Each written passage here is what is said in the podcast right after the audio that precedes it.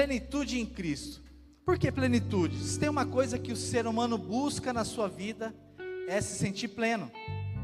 Se tem uma, uma, um ânimo que faz com que a gente saia todos os dias, é essa sensação de se sentir bem. Isso é comum.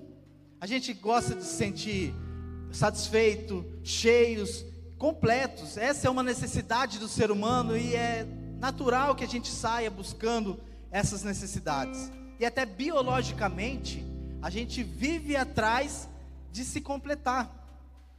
Quando você se alimenta, né, a gente não está podendo se reunir muito, mas quando a gente faz aquele churrasco com os amigos, e a gente come aquela picanha mal passada, glória a Deus por isso, oh glória. A gente não está podendo fazer muito isso, mas quando a gente se reúne com os amigos, come aquela picanha, a gente está se alimentando, né? A gente precisa se alimentar, né? Quando a gente se hidrata, e a gente precisa se hidratar para suprir as nossas necessidades biológicas, a gente precisa descansar para repor as nossas energias. Então, toda essa busca de se sentir pleno e satisfeito é uma busca normal, é uma busca comum de todo ser humano. E espiritualmente não é diferente. Nós devemos buscar satisfazer ou preencher o nosso espírito da mesma maneira que a gente busca preencher as nossas necessidades físicas. Tem uma frase do Dostoiévski que fala assim: existe no homem um vazio do tamanho de Deus. É uma frase muito boa, mas normalmente a gente inter interpreta ela de uma maneira bem equivocada. Por quê? Porque a gente pode buscar os nossos, a nossa felicidade, a gente pode buscar a nossa satisfação, a gente pode buscar o nosso crescimento pessoal, a gente pode buscar o nosso crescimento profissional, financeiro, a gente pode buscar realizar, realizar os nossos sonhos, e se sobra um espaço, eu coloco Jesus na minha vida. Normalmente nós buscamos a nossa satisfação primeiro, e esse é um ponto que normalmente nós erramos na hora de se preencher do que realmente é importante. Jesus não pode ser mais uma busca na nossa vida pessoal. E o apóstolo Paulo afirma isso em Colossenses, é, Colossenses 1, do 15 ao 19. Essa é uma das declarações mais lindas sobre o que representa Jesus para nós. E a palavra fala assim: Ele é a imagem do Deus invisível, o primogênito de toda a criação, pois nele foram criadas todas as coisas, nos céus, na terra e as visíveis e as invisíveis, sejam tronos ou soberanias, poderes ou autoridade, todas as coisas foram criadas por Ele e para Ele, e antes de todas as coisas, e nele tudo subsiste. A cabeça do corpo, que é a igreja, é o princípio e o primogênito dentre os mortos, pois foi do agrado de Deus que nele habitasse toda a plenitude. Então existe uma plenitude, e essa plenitude na nossa vida espiritual se chama Jesus Cristo, o nosso Senhor Jesus. E a gente vê uma afirmação de Jesus para os seus discípulos, principalmente para Tomé, que faz o questionamento. Em João 14,6, ele afirma quem ele é para os discípulos. E essa afirmação, ela rebate em nós até os dias de hoje, para que nós possamos entender o que ele tem que representar para nós hoje. E é a base desse, desse, desse, dessa afirmação de Jesus que nós vamos decorrer nessa noite. E a palavra diz em João 14,6: Respondeu Jesus: Eu sou o caminho, a verdade e a vida. Ninguém vai ao Pai senão por mim. Diante desse versículo, eu separei três pontos importantes para que a gente viva essa plenitude de Deus em nós, essa plenitude que é Jesus em nós, e que a gente seja totalmente preenchido por esse Jesus na nossa vida. E o primeiro ponto é a primeira parte do versículo que Jesus diz: Eu sou. Parece uma coisa simples nós cremos que o que Jesus representa. Mas às vezes na nossa mente nós criamos um Jesus que não condiz com a palavra. E eu queria usar um, uma referência aqui, através de um versículo, João 1,14 fala assim: E o Verbo se fez carne e habitou entre nós. e o Verbo se fez carne e habitou entre nós. E estudando esse versículo a fundo, eu peguei essa palavra habitou e eu vi que o significado original dela em grego pode ser transformada ou, né, é, é, ela pode ser entendida, desculpa, como tabernaculou. E por que tabernaculou? E eu fui estudar um pouco sobre o tabernáculo. E se a gente pegar esse versículo de João 1,14, a gente vê que Jesus faz uma referência ao tabernáculo. E eu peguei aqui alguns ensinamentos sobre o tabernáculo e o que, que a gente pode aprender fazendo essa ligação de Jesus com o tabernáculo. E o primeiro ponto, qual era o lugar que o tabernáculo era construído? Geograficamente. E eu fui estudar, né? Eu, esse era um, uma das coisas que realmente eu não sabia. E eu fui ver que quando o tabernáculo era construído, ele era construído no centro da tribo. O tabernáculo ficava no centro da tribo. E aqui a gente já pode aprender uma coisa muito importante: Jesus não é mais uma busca na nossa vida. Jesus não pode ser mais um item que nos completa diariamente. Jesus tem que ser o centro da nossa vida. Esse é o primeiro ponto. Jesus tem que ser o centro da nossa vida. E quando nós centralizamos Jesus em nós, quando nós colocamos essa essa manifestação de Cristo em nós, tudo que passa a ser um desejo pessoal da nossa vida passa a orbitar sobre Jesus. E não é mais importante do que aquilo que está no centro. Nós precisamos dar a importância a Jesus que é devida. Jesus não é mais uma busca pessoal para nós. Jesus é o centro da nossa vida. E através disso nós entendemos que através de Jesus nós fomos redimidos. Jesus morre na cruz, ele enfrenta o madeiro, derrama todo o seu sangue para que eu e você pudesse estar aqui hoje ouvindo e falando com Deus diretamente sem que haja qualquer outro tipo de sacrifício. Jesus é o nosso redentor. E através desse sacrifício, quando nós entendemos quem Ele é, nós rece recebemos uma identificação. E essa identificação é a de filhos. Jesus nos tira da posição de criatura e nos coloca na posição de filho. Então, se você está aí na sua casa nesse momento, se perguntando, né, o que Jesus tem que representar para mim? Jesus tem que representar a minha redenção e a minha nova identificação, desde que eu creia que Ele é meu redentor e o meu salvador. Aí você pode se tornar filho de Deus. Nós precisamos reconhecer quem Jesus é para nós, para que a gente receba essa identificação. Por quê? Porque quando Jesus derramou o seu sangue por nós, e a palavra fala que o sangue dele foi suficiente para todos. Quando Deus olha lá dos céus, olhando para nós, Ele não olha o Kenny pecador, mas Ele olha a imagem do sangue de Cristo derramado em mim, e Ele olha o próprio Cristo em mim. Ele não olha os seus pecados, Ele não olha os seus erros, Ele olha a identificação do sangue que nos coloca como filhos. E por último, entender o que significa Cristo. Talvez você, na sua vida de cristão aí, sempre vá ah, Jesus o Cristo e acha que é um sobrenome. Jesus o Cristo. Mas o que significa esse Cristo? Significa ungido de Deus. E todas as vezes que Deus separava um rei, todas as vezes que Deus escolhia um rei, Deus o ungia, e aquele era ungido de rei, ungido de Deus para assumir o reinado sobre o povo. E quando Jesus recebe essa identificação de Cristo, significa que Ele é o Rei sobre tudo e todos. Então, quando você ouvir Jesus Cristo, significa Jesus é ungido de Deus, o Rei dos Reis, Senhor dos Senhores. Esse é o primeiro ponto importante que a gente precisa aprender sobre o tabernáculo. Segundo ponto, qual é a função do tabernáculo? Para que, que ele servia? Eu separei, separei três pontos aqui. Primeiro, manifestar a presença de Deus. O primeiro ponto, de importância do tabernáculo no lugar onde ele era construído era manifestar a presença de Deus. Segundo ponto, o sacerdote fazia o intermédio dos homens com Deus.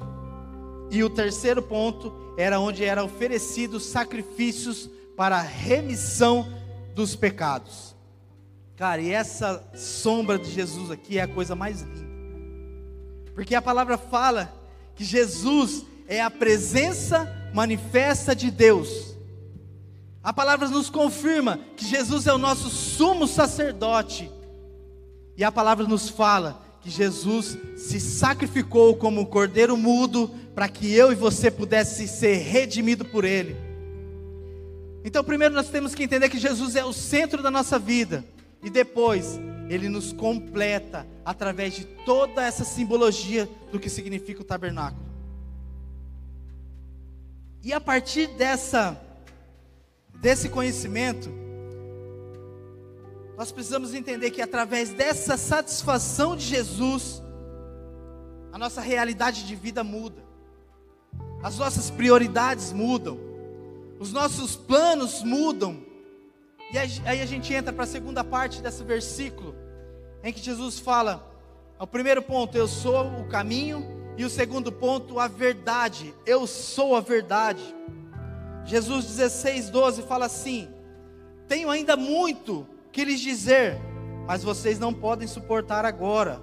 Mas quando o Espírito da verdade vier, ele os guiará a toda a verdade. Não falará, falará de si mesmo, falará apenas do que ouvir e lhes anunciará o que está por vir. Quando nós entendemos o que Jesus significa para nós, através dessa plenitude do seu sacrifício, e da sua, da, do seu reinado sobre a nossa vida, da centralidade de Cristo, o nosso plano de vida tem que mudar. O nosso propósito de vida tem que ser maior do que o nosso plano de vida pessoal. Nós precisamos entender o que diz esse versículo. Você falará apenas o que ouvir e lhes anunciará o que está por vir. Então, qual que é o sentido da nossa vida? Quando nós temos a revelação de Jesus plena sobre nós, nós precisamos viver uma vida intencional. E o que significa uma vida intencional? Intencional é prática de estar consciente das suas escolhas, uma vida com propósito. E essa é uma pergunta de um milhão de dólares. Para que que eu nasci? Para que que eu estou aqui na Terra? Por que, que quando eu não aceitei Jesus, Jesus não me levou? Porque existe um propósito de vida sobre você. E esse propósito de vida é falar apenas o que ouvir, e lhes anunciará o que está por vir. A vida intencional traz essa prática, esse sentido de vida para nós, faz com que nós entendamos para que que nós somos chamados a um, a um relacionamento com Deus tão santo, tão verdadeiro, tão disponível, mesmo sendo tão falho, tão pecador e tão egoísta. E essa verdade nos coloca consciente, primeiro, que a fonte de vida que nós recebemos tem que ser fonte de vida para aqueles que necessitam. Nós somos alimentados, somos nutridos, somos direcionados, temos o discernimento do Espírito, para quê? Para que eu me alimente para mim mesmo? Não. Nós precisamos sair do, do comodismo, sair de sermos consumidores, consumidores do Evangelho e vivermos uma coparticipação do reino. Deus nos chamou para ser fonte de vida. Segundo, entender o nosso papel. Nós temos responsabilidades no reino. Eu estava falando com um amigo meu essa semana e ele teve um papel importante na conversão de uma pessoa. E ele estava testemunhando isso para mim através do WhatsApp. E ele estava eufórico com aquela com toda aquela experiência que ele estava passando, ele estava eufórico. E eu falei para ele uma coisa, eu falei: "Olha, Paulo, até citei o nome sem querer aqui. Eu falei: "Olha, eu espero que todas as pessoas tenham o privilégio de sentir o que você está sentindo porque é esse sentimento que traz sentido para a nossa vida. Saber que mesmo falho, mesmo pecador, mesmo egoísta, Deus nos usa como uma ponte de salvação para outras pessoas. Esse é o nosso papel aqui na terra. Essa é a nossa responsabilidade.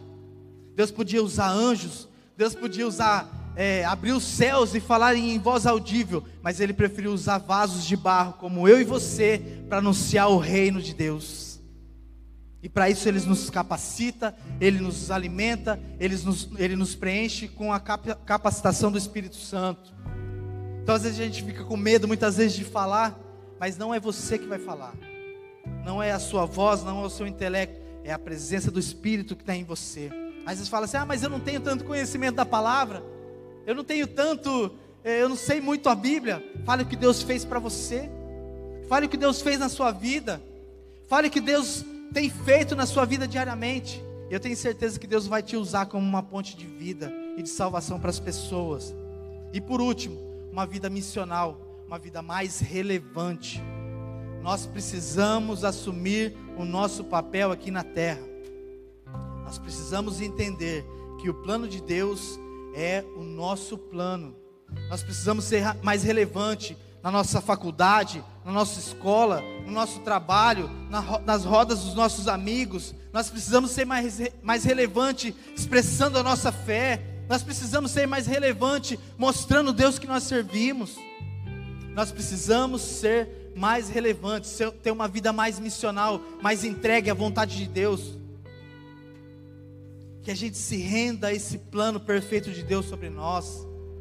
E eu tenho certeza que se um dia você experimentar o agir de Deus na sua vida, você nunca mais vai querer viver sem Ele.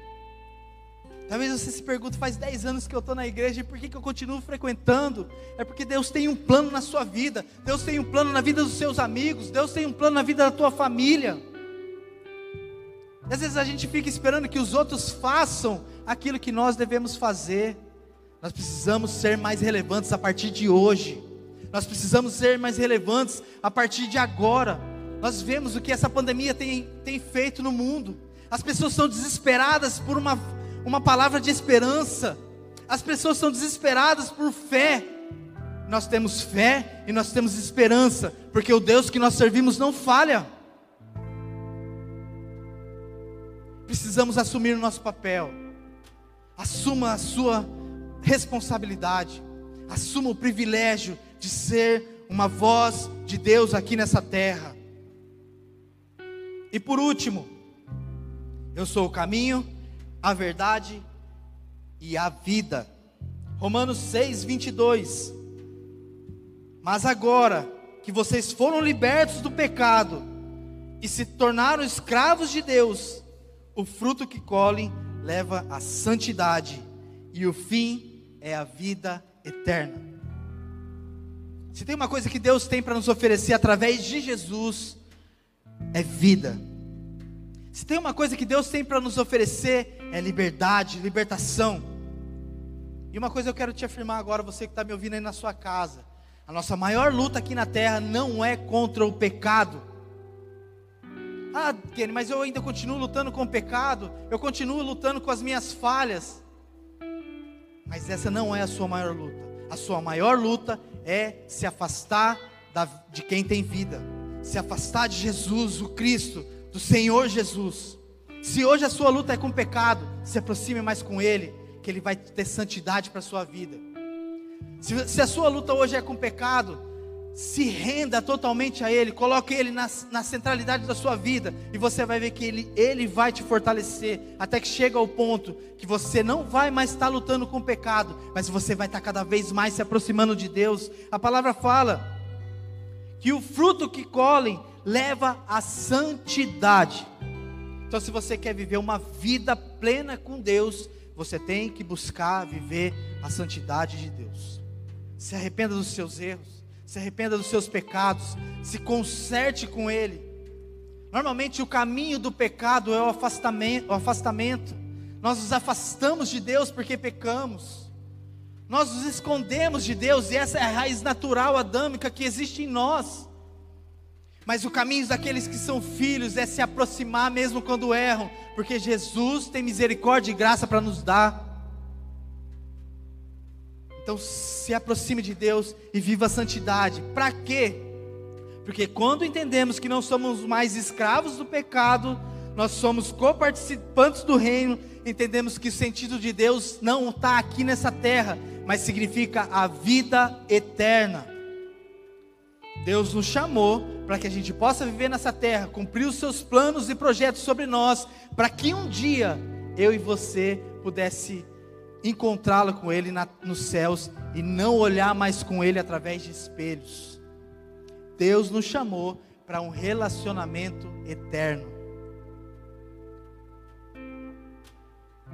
Experimente a vida de Deus. Talvez você está me assistindo aí e você sofre de algum tipo de necessidade passional. E eu quero te falar, Deus tem vida para te dar. Deus tem amor para preencher a sua vida. Deus tem misericórdia e graça para te oferecer. Basta que você se renda a Ele. Basta que você coloque Ele no centro da tua vida. Basta que você reconheça o sacrifício de Jesus por nós. E você assuma a sua identidade de filho. Então, para concluir essa palavra de hoje, nós precisamos entender quem Jesus é. Ele é nosso redentor, o nosso salvador, o intermédio entre nós e Deus, e através dele nós possamos falar e ser ouvidos e ouvir essa voz de Deus. Segundo, sermos libertos pela verdade de Deus e assumir a nossa responsabilidade de uma vida mais intencional e uma vida mais missional. E terceiro, viver uma vida mais santa, uma vida mais justa, de acordo com os propósitos de Deus, para que a gente possa viver a vida eterna.